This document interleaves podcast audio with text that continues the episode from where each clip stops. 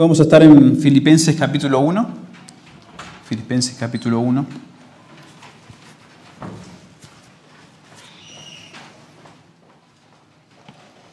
Y vamos a estar enfocando, enfocándonos hoy, enfocando nuestro estudio en los versículos 21 al 24. Es una porción hermosa del libro de Filipenses, de la carta a los Filipenses, de parte de Pablo. Me gustaría leer esta porción primeramente. Empezando en el versículo 19. Porque sé que por vuestra oración y la suministración del Espíritu de Jesucristo, esto resultará en mi liberación, conforme a mi anhelo y esperanza de que nada seré avergonzado, antes bien con toda confianza, como siempre, ahora también será magnificado Cristo en mi cuerpo, o por vida o por muerte. Porque para mí el vivir es Cristo y el morir es ganancia. Mas si el vivir en la carne resulta para mí en beneficio de la obra, no sé entonces qué escoger. Porque de ambas cosas estoy puesto en estrecho, teniendo deseo de partir estar con Cristo, lo cual es muchísimo mejor. Pero quedar en la carne es más necesario por causa de vosotros. Y confiado de esto sé que quedaré, que aún permaneceré con todos vosotros para vuestro provecho y gozo de la fe para que abunde vuestra gloria de mí en Cristo Jesús, por mi presencia otra vez entre vosotros. Nosotros entendemos de las Escrituras, del Nuevo Testamento en particular, que el mensaje del Evangelio es radical. Es radical, es algo extraño. Tan extraño, tan ajeno, que cuando alguien es impactado por el Evangelio, transforma su, su esencia. El Evangelio es un mensaje que sacude el fundamento de toda ideología y de toda persona que no conoce a Cristo. Y la Biblia misma nos, nos atestigua que el Evangelio es ilógico para el agnóstico y para el ateo. Yo sé que muchos de ustedes, al igual que yo, eran agnósticos. No creían en Dios o les costaba creer en Dios, no tenían evidencia. El mensaje de Evangelio también es ofensivo y exasperante para el religioso. ¿Cómo es que puedes decir que solo hay una manera de llegar a Dios? Que solo por medio de Jesucristo. El Evangelio es radical. Escuché una predicación cuando estaba en la universidad este predicador decía, el Evangelio es radical. Nunca te conformes con un Evangelio no radical. Y si el Evangelio es radical, y es divinamente radical de parte de Dios, este Evangelio también nos transforma a nosotros radicalmente cuando confiamos en Él, cuando confiamos en Cristo.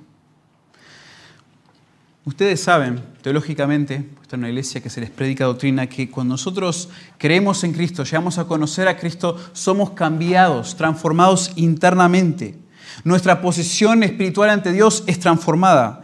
Pasamos de ser muertos espiritualmente a vivos, de tener un corazón de piedra a un corazón de carne, a pasar de ser hijos de ira a ser hijos de Dios. Éramos súbditos del reino de las tinieblas, pero Él nos transfirió al reino de su amado Hijo. Eso es increíble. Posicionalmente el Evangelio radicalmente nos transformó.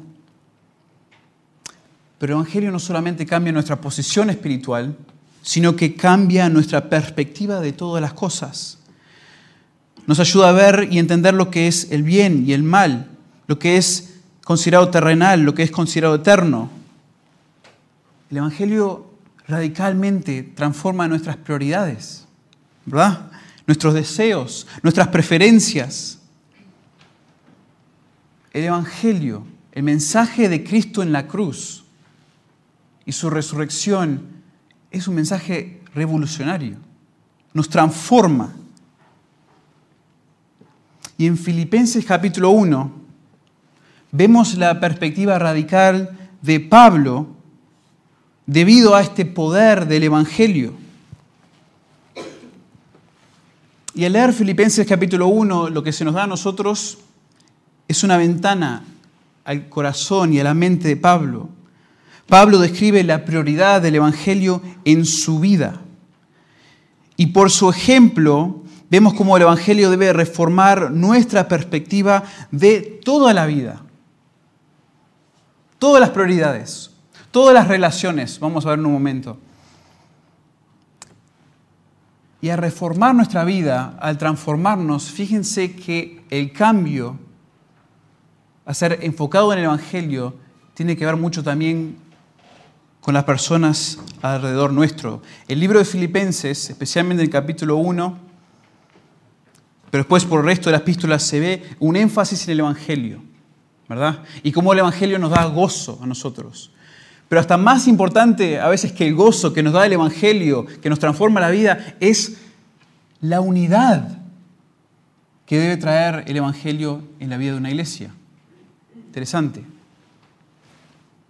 Porque una vida cristocéntrica, una vida radicalmente transformada por Cristo y el Evangelio, es también una vida, y disculpen que acá estoy inventando un término, otrocéntrica.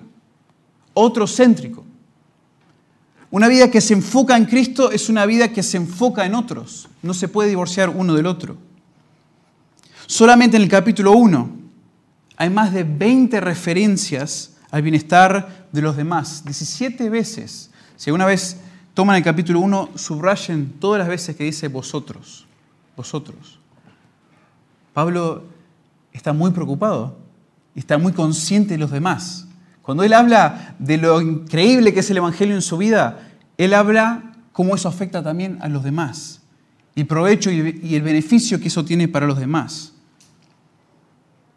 El Evangelio radical de Pablo incluye y requiere una perspectiva radical de los demás. Fíjense, solo a medida de modo de resumen, capítulo 1, versículos 3 al 7, habla de sus, que sus relaciones, las relaciones de Pablo, están centradas en el Evangelio. Piensen en sus relaciones, piensen en sus amistades. ¿Sus amigos quiénes son? aquellos que les hacen bien a ustedes también? ¿O al estar enfocados ustedes, impactados por el Evangelio, es enfocado en el Evangelio mismo que ahora nosotros tenemos compañerismo en el Evangelio? Pablo dice eso en versículos 3 al 7. Estoy agradecido por vosotros, no porque me hacen todo lo que yo quiero, por lo que me gusta, sino porque son compañeros conmigo en el Evangelio. Radical, distinto a lo que vemos en el mundo. Versículos 8 al 11. El afecto de Pablo por los filipenses es debido al Evangelio, no por la expresión recíproca de ese afecto. No porque ellos tengan, tienen ese amor por Él, es que Él los ama a ellos. Él dice, no, yo tengo el amor entrañable de Cristo, dice el versículo 8. Y por eso los amo. Y el Evangelio ha reformado, ha transformado la manera que Pablo ve sus propias circunstancias adversas. Versículos 12 al 14. Fíjense que las circunstancias adversas de Pablo promueven el Evangelio. Cuando nosotros queremos escondernos y apartarnos, o especialmente el mundo que no conoce a Cristo no quiere las circunstancias adversas, Pablo dice, mis circunstancias adversas que sigan, porque estas promueven el Evangelio. Versículos 15 al 20, Pablo dice que su reputación de una manera es irrelevante a la luz del Evangelio. No importa lo que digan de mí.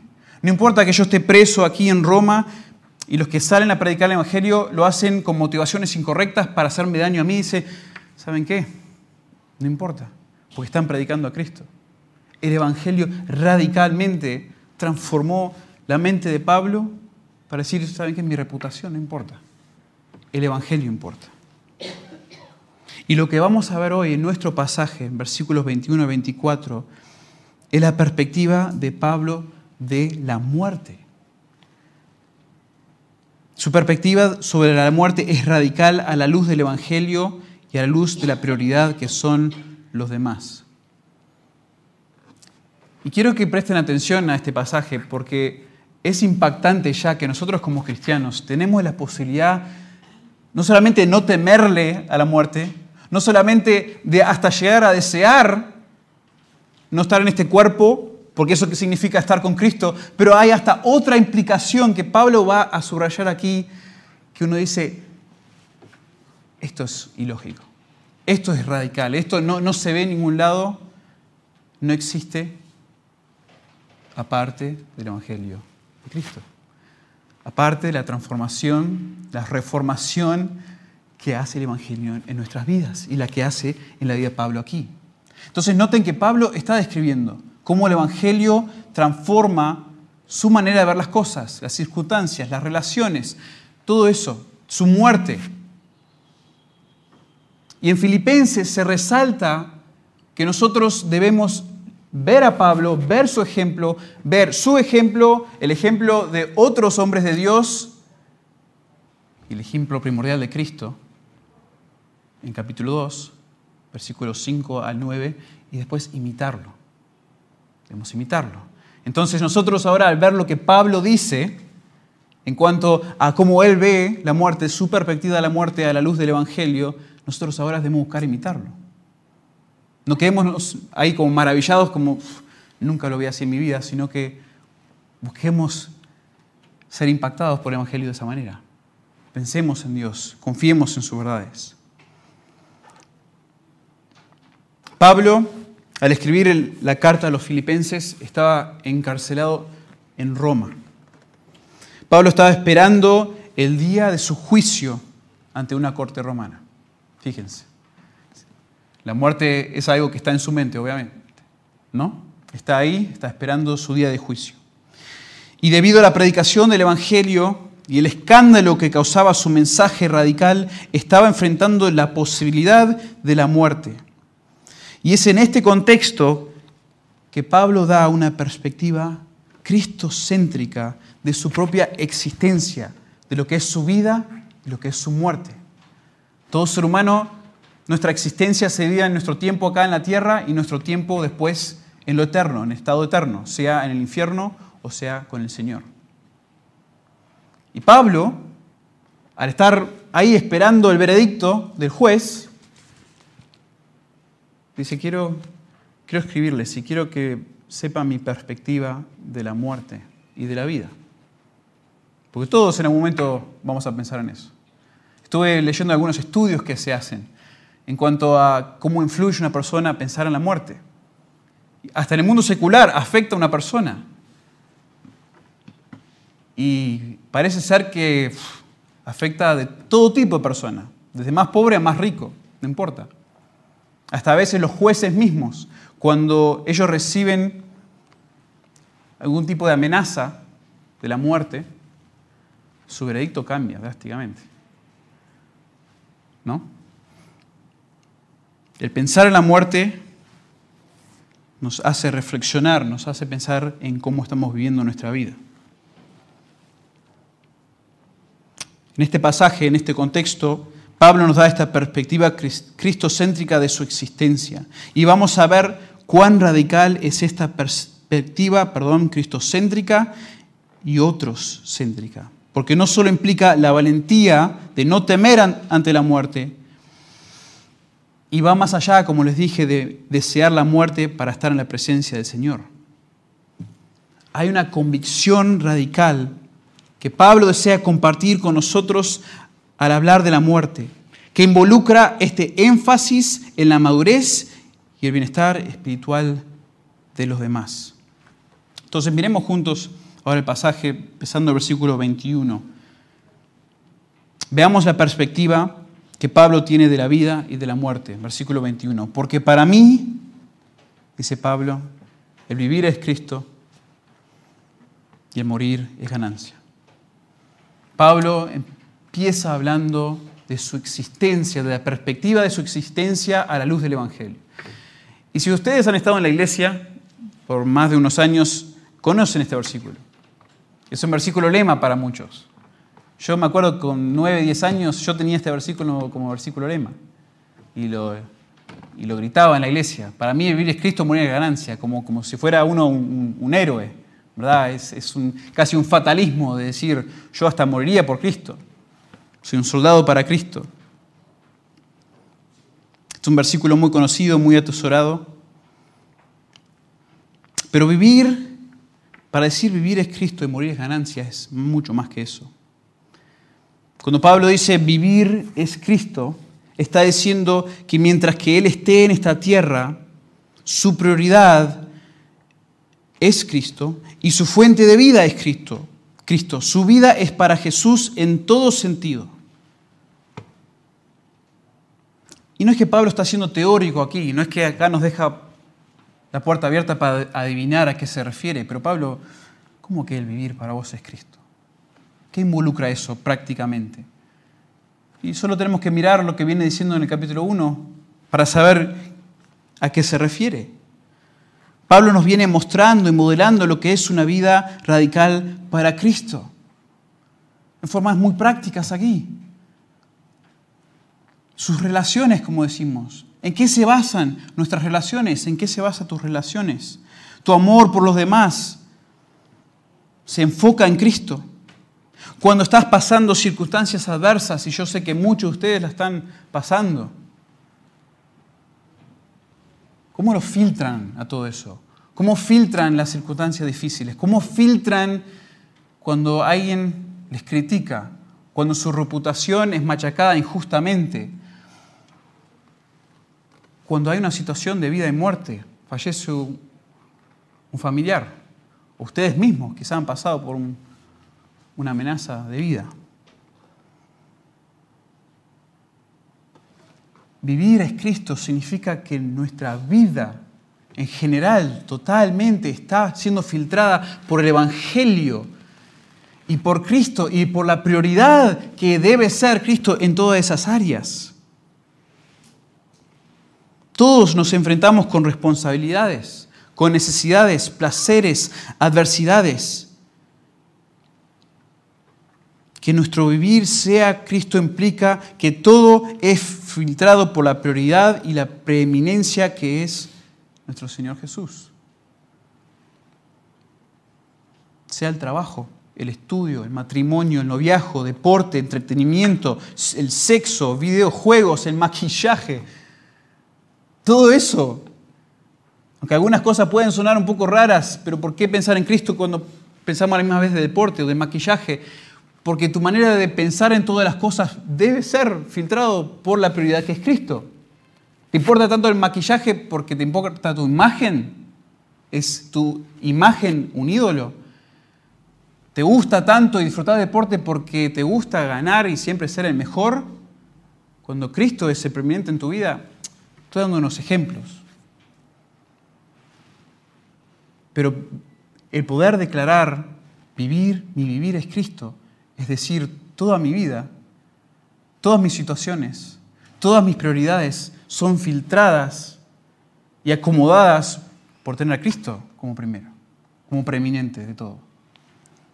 Eso es lo que Pablo da por medio de su ejemplo en todo este capítulo 1. Y deberíamos pensar nosotros personalmente cómo es que el Evangelio este mensaje radical del Evangelio ha transformado mi manera de ver las cosas. Para vos, para mí, el vivir es Cristo. Y después, que Pablo pueda después decir, el morir es ganancia, es increíble. Porque obviamente, tanto el vivir para Cristo como el morir para Cristo es ganancia. Es interesante cómo Pablo formula este, digamos, este corto enunciado. Vivir es Cristo, y fíjense, si viéramos en original, no hay verbo aquí. Es como que Pablo hubiera puesto vivir equivale a Cristo, morir equivale a ganancia. Y lo que Pablo quiere enfatizar aquí, al decir que morir es ganancia, es que él, durante la vida en esta tierra, está viviendo para el Señor y es más que nada para beneficio del Señor, que de alguna manera lo beneficia a Él. Pero el beneficio es para el Señor primordialmente, porque Él vive para Él, para glorificarlo a Él. Pero Pablo declara aquí, el morir, cuando está ahora siendo enfrentado a la muerte, en una prisión en Roma, es ganancia, es beneficio para mí. Mi vida es beneficio para Cristo, morir es beneficio para mí. El morir es ganancia. Morir, la segunda etapa de su existencia, implica un estado de beneficio para Pablo. Y ganancia tiene la idea de ese, beneficio, de acreditar una suma positiva a su cuenta. Y este concepto lo vemos reflejado después en el capítulo 3, versículos 7 al 10. Si quieren, miren rapidito conmigo ahí. Me encanta este pasaje del capítulo 3 de Filipenses.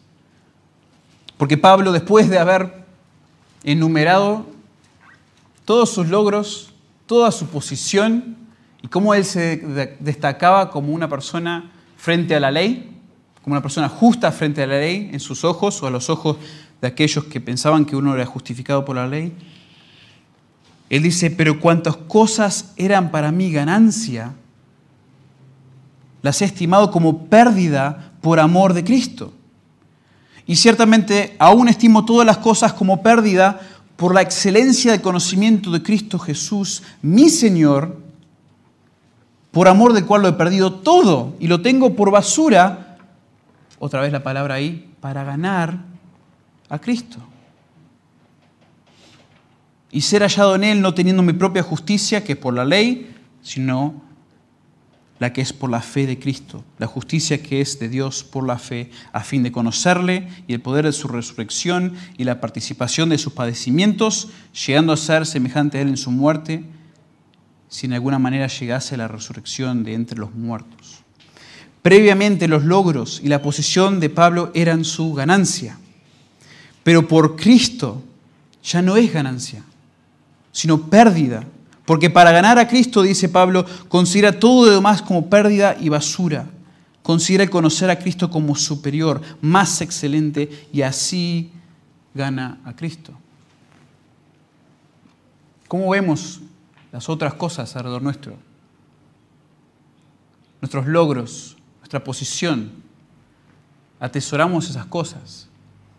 Esa es la pregunta que uno se plantea al leer este pasaje. Y es interesante que en este pasaje esta ganancia también incluye la muerte. Conocer a Cristo implica que Pablo ahora tiene esperanza y expectativa de la resurrección de los muertos. Entonces en esta primera declaración Pablo establece su perspectiva de su existencia. Su vida en esta tierra es para servir a Cristo. Y gracias a Cristo su muerte sería tremenda ganancia, beneficioso para él. Entonces así comienza Pablo, esta declaración, poco general, sin mucho detalle. Para mí el vivir es Cristo y el morir, tremendo beneficio. Pero Pablo va a continuar y va a desarrollar esta declaración en los siguientes versículos. Primero da un resumen de su existencia y luego lo explica en más detalle. Y en los siguientes dos versículos encontramos una porción tan interesante, tan intrigante, ver la mente, ver el corazón de Pablo al pensar en la vida y en la muerte, al razonar lo bueno o lo malo, digamos, o lo mejor, si es mejor vivir, si es mejor morir. Y filtra eso no solamente por medio de lo que es beneficioso para él, sino también para los demás y va a tener él una lucha interna, un dilema en cuanto a esos deseos. Entonces veamos ahora los versículos 22 y 23.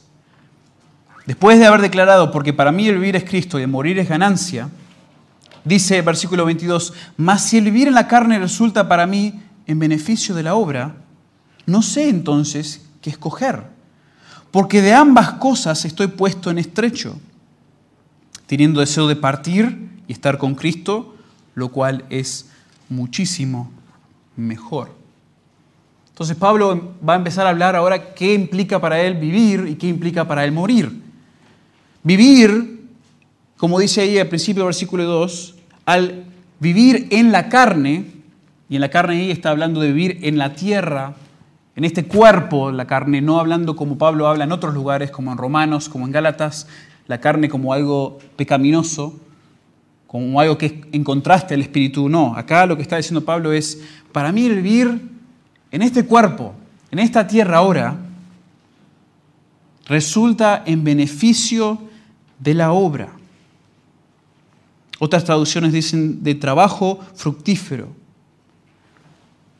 ¿Qué será que Pablo está diciendo aquí? ¿Estará hablando de sus buenas obras? Como dice en Efesios 2.10, porque somos hechura suya, creados en Cristo Jesús, para buenas obras, las cuales Dios preparó de antemano para que anduviésemos en ellas. Es una posibilidad.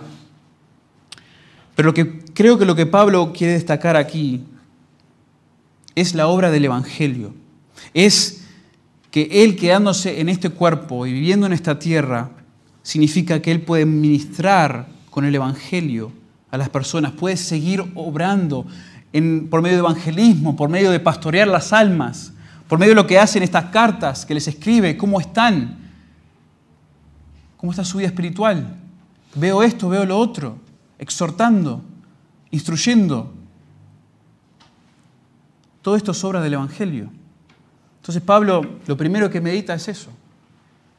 Si yo permanezco, yo permanezco en esta carne, yo sigo viviendo, esto es para buen fruto para el Evangelio. Colosenses 1, 5 al 6. A causa de la esperanza que os está guardada en los cielos, de la cual ya habéis oído por las palabras verdaderas del Evangelio, que ha llegado hasta vosotros, así como a todo el mundo, y lleva fruto. Y crece también en vosotros, desde el día que oísteis y conocisteis la gracia de Dios en verdad. Qué hermoso Qué hermoso cuando los creyentes estamos involucrados en la vida de otras personas. Qué hermoso enseñar la palabra, qué hermoso compartir la palabra, aconsejar con ella, hablar de Cristo, ministrar el mensaje de Cristo a los demás y ver fruto. Y es necesario ese fruto, es lo que Pablo está diciendo aquí. Si yo permanezco en la carne, va a haber buen fruto del Evangelio en las iglesias, en sus vidas. Primera consideración. Vivir significa buen fruto en las iglesias, extremadamente importante. Y continúa y dice, y no sé qué escoger. Pablo tiene dos opciones, la vida y la muerte. La vida significa trabajo para el Señor que resulta en buen fruto, pero la muerte, va a decir Pablo en un, en un segundo, pero la muerte es de mayor beneficio para él.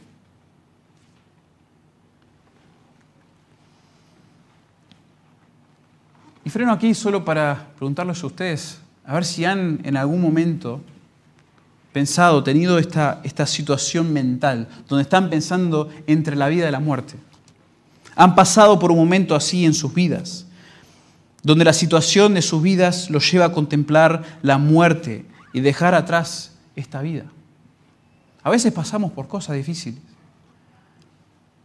A veces estamos tan cansados tan frustrados a veces con nuestra situación familiar, de trabajo, nacional, financiera. Fallece alguien en la familia, están todos en contra tuya, te tratan mal injustamente. Y es como que yo no sé si quiero seguir viviendo, si yo soy creyente. Morir significa estar con el Señor, lejos de todos esos problemas. No sé qué escoger, dice Pablo, no sé qué escoger. Claro, él está pensando también en todo, todo el ministerio que él tiene, todas las personas a las cuales él ministra y quiere ver ese fruto para el Señor.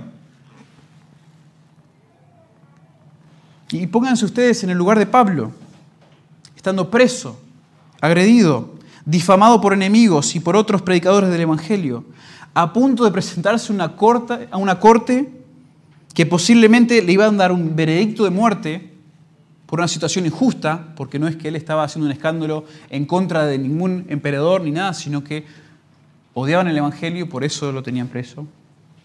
¿No les parece que la decisión es bastante obvia frente a esas circunstancias tan injustas? pero es lógico, Pablo. Obvio que vas a querer morir. Obvio que vas a querer estar con el Señor. Y por eso la muerte podría verse como algo lindo. Y ojo, al decir eso, quiero tener cuidado porque hay personas que han tomado algunos de estos pasajes para decir que Pablo hasta contemplaba el suicidio. Y no pienso que eso es lo que está ocurriendo aquí. Pero hay algunos comentaristas que lo ponen como una posibilidad. Pero debido a lo que viene después, lo que vamos a ver en un segundo, no creo que eso sea una opción, sino que Pablo está pensando la muerte en el sentido de estar fuera de este cuerpo, significa estar presente con el Señor. Por lo tanto, eso es, mejor. Y eso es lo que va a decir ahora en un segundo. Y en el versículo 23, entonces no solamente se pregunta, no sé qué escoger, no sé cuál escoger, sino también dice, de ambas cosas estoy puesto en estrecho. Y acá es un punto clave en el pasaje. Porque el verbo puesto en estrecho aquí es, Pablo está expresando que hay una división agresiva en su ser en cuanto a esta decisión. Literalmente él dice, mi mente está siendo tirada en dos direcciones opuestas. Pablo está dividido. Esta palabra en el original a veces se puede usar para atormentado por cuál es la mejor opción, la vida o la muerte. La idea es que Pablo está atrapado también entre dos situaciones y no puede decidirse. Y eso lo está presionando a un punto que él tiene que tomar una decisión. Esta misma palabra se usa cuando Pablo dice, el amor de Cristo me constriñe. Esa idea de constreñir. Constreñir tiene más de apretar así Pablo está diciendo, me está estirando tanto en dos eh, direcciones opuestas que no sé qué hacer. No sé qué hacer. Hay una lucha interna dentro de mí. Algo que me está moviendo, moviendo mis interiores. la razón por la que pienso que es tan importante esta, esta lucha interna de Pablo también es porque Pablo cuando lo escribe, lo pone al principio de la frase en el original y enfatiza el sentido de angustia que le daba esta perplejidad. Estas dos expresiones son fascinantes, porque la respuesta podría ser muy obvia. O sea, no es el hecho que está pasando todo, todo esto en el ser de Pablo fascinante en sí, como en un vacío, sino porque la respuesta parece ser tan obvia. Obvio que la muerte, obvio que el estar con el Señor es mejor, Pablo. ¿Por qué luchas tanto con esto? ¿Por qué te cuesta pensar tanto en estas dos opciones? Es debido a la naturaleza radical del Evangelio y la obra del Evangelio en la vida de Pablo que esto es tan alucinante. Fíjense en versículo 23 dice, continúa, teniendo deseo de partir y estar con Cristo, lo cual es muchísimo mejor. Ahora sí, describe ese deseo.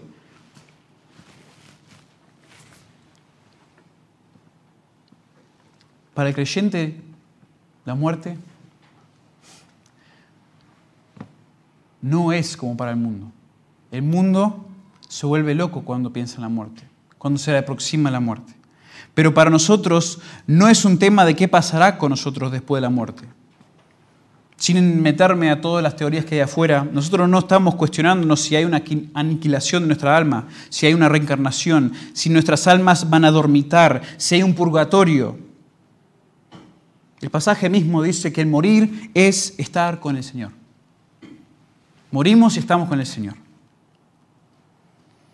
Para el creyente, no hay que temer la muerte. Cristo ha conquistado la muerte. 1 Corintios 15, versículos 55 y versículo 57. ¿Dónde está, o oh muerte, tu aguijón? Pablo acá está burlándose casi de la muerte. ¿Dónde está, o oh muerte, tu aguijón? ¿Dónde, o oh sepulcro, tu victoria? Gracias sean dadas a Dios que nos da la victoria por medio de nuestro Señor Jesucristo.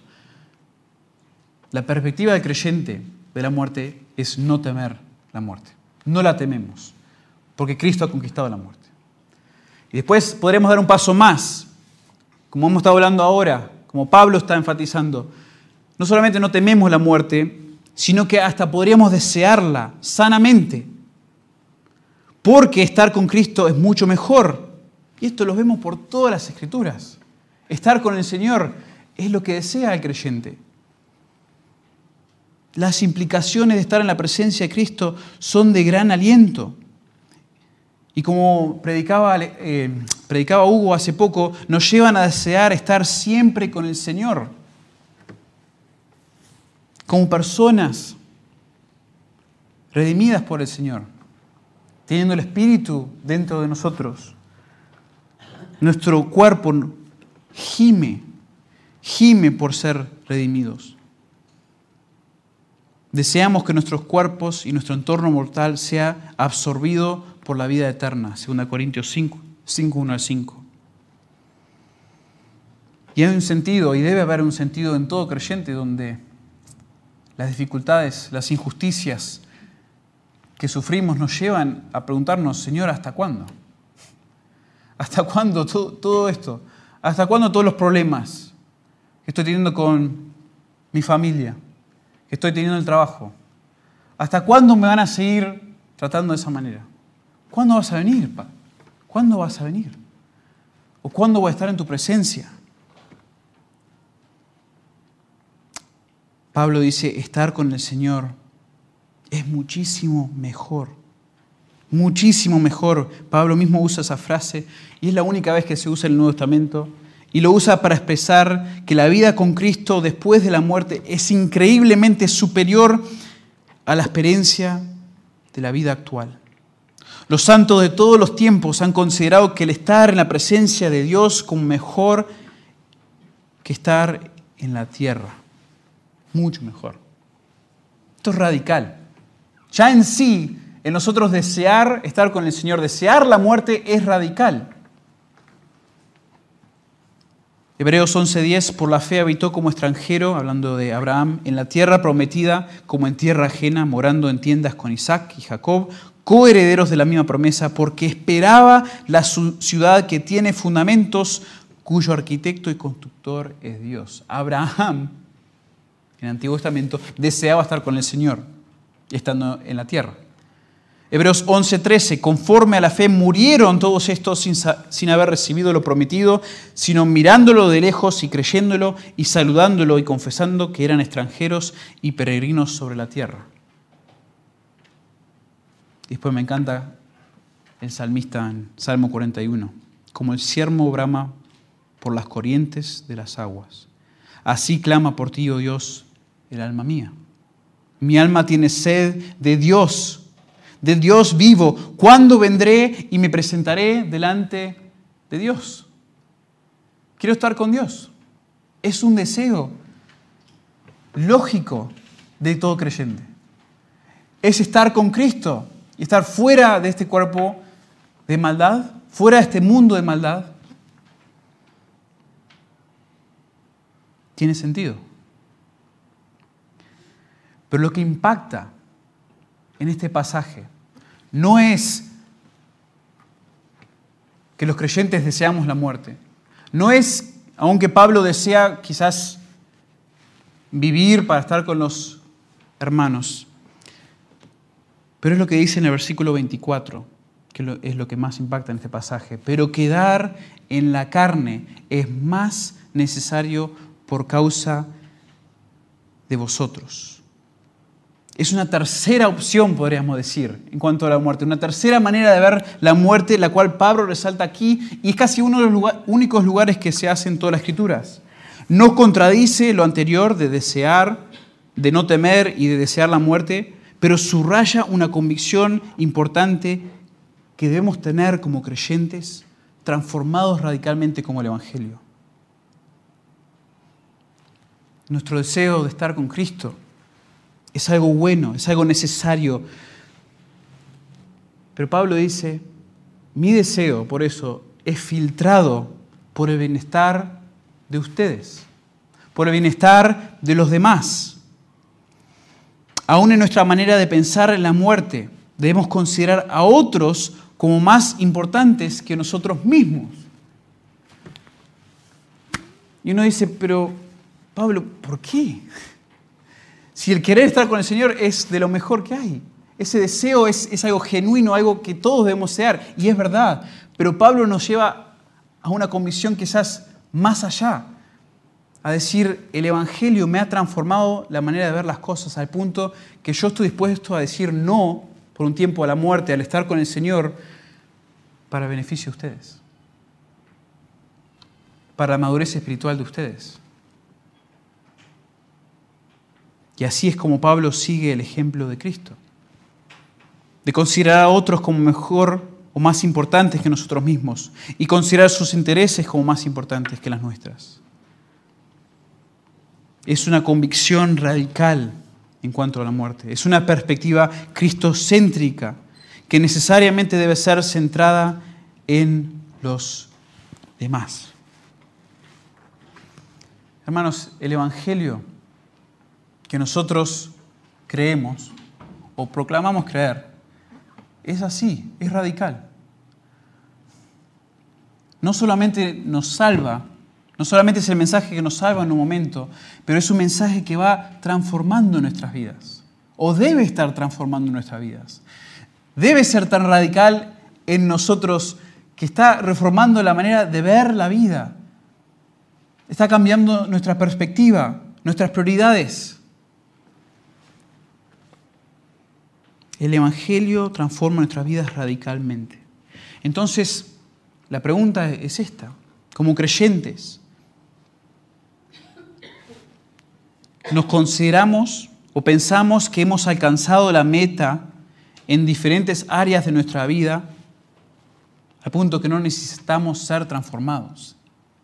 Y les planteo eso pensando en que a veces pensamos que hay ciertas áreas de nuestra vida que ya hemos llegado ya estamos ahí. Yo soy una persona amorosa, puede decir alguien. Yo amo a las personas.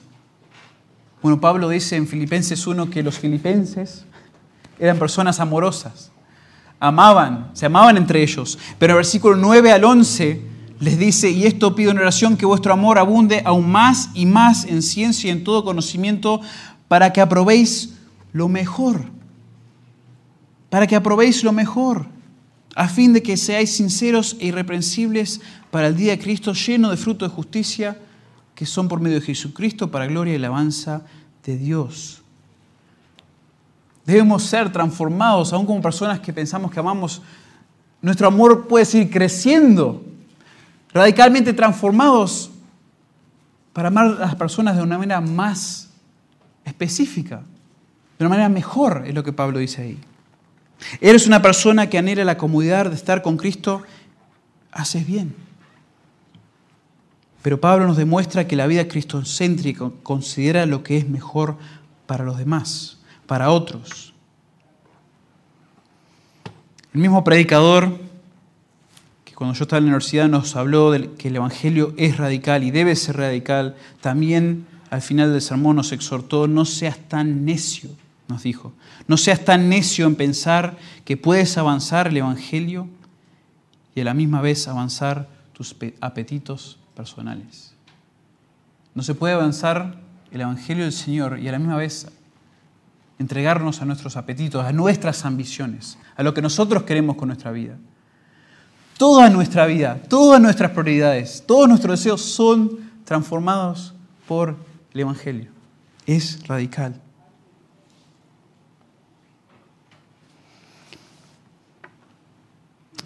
Pero esta manera de pensar radical solo ocurre en los creyentes, o debe estar ocurriendo. Y el que no conoce al Señor debe entender la verdad radical del Evangelio. Dios radicalmente se hizo hombre, Cristo tomando la forma del siervo.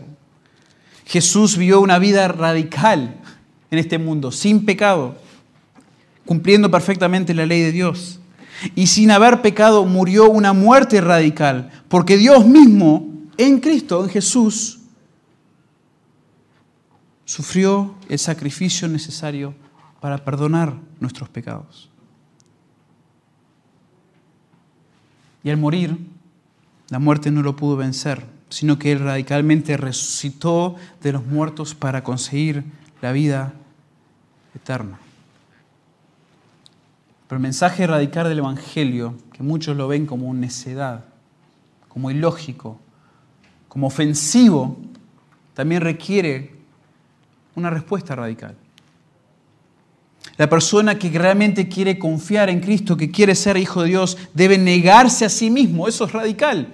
Este mundo no promueve, para nada negarse a sí mismo. Debe negarse a sí mismo, tomar su cruz y seguir al Señor. Debe estar dispuesto, en un sentido, confiar tanto en el Señor que está dispuesto a morir por su Señor. Debes confiar en Él. Porque todo el que quiere salvar su vida, la perderá. Todo el que atesora su vida y lo que quiere para su vida, va a perderla.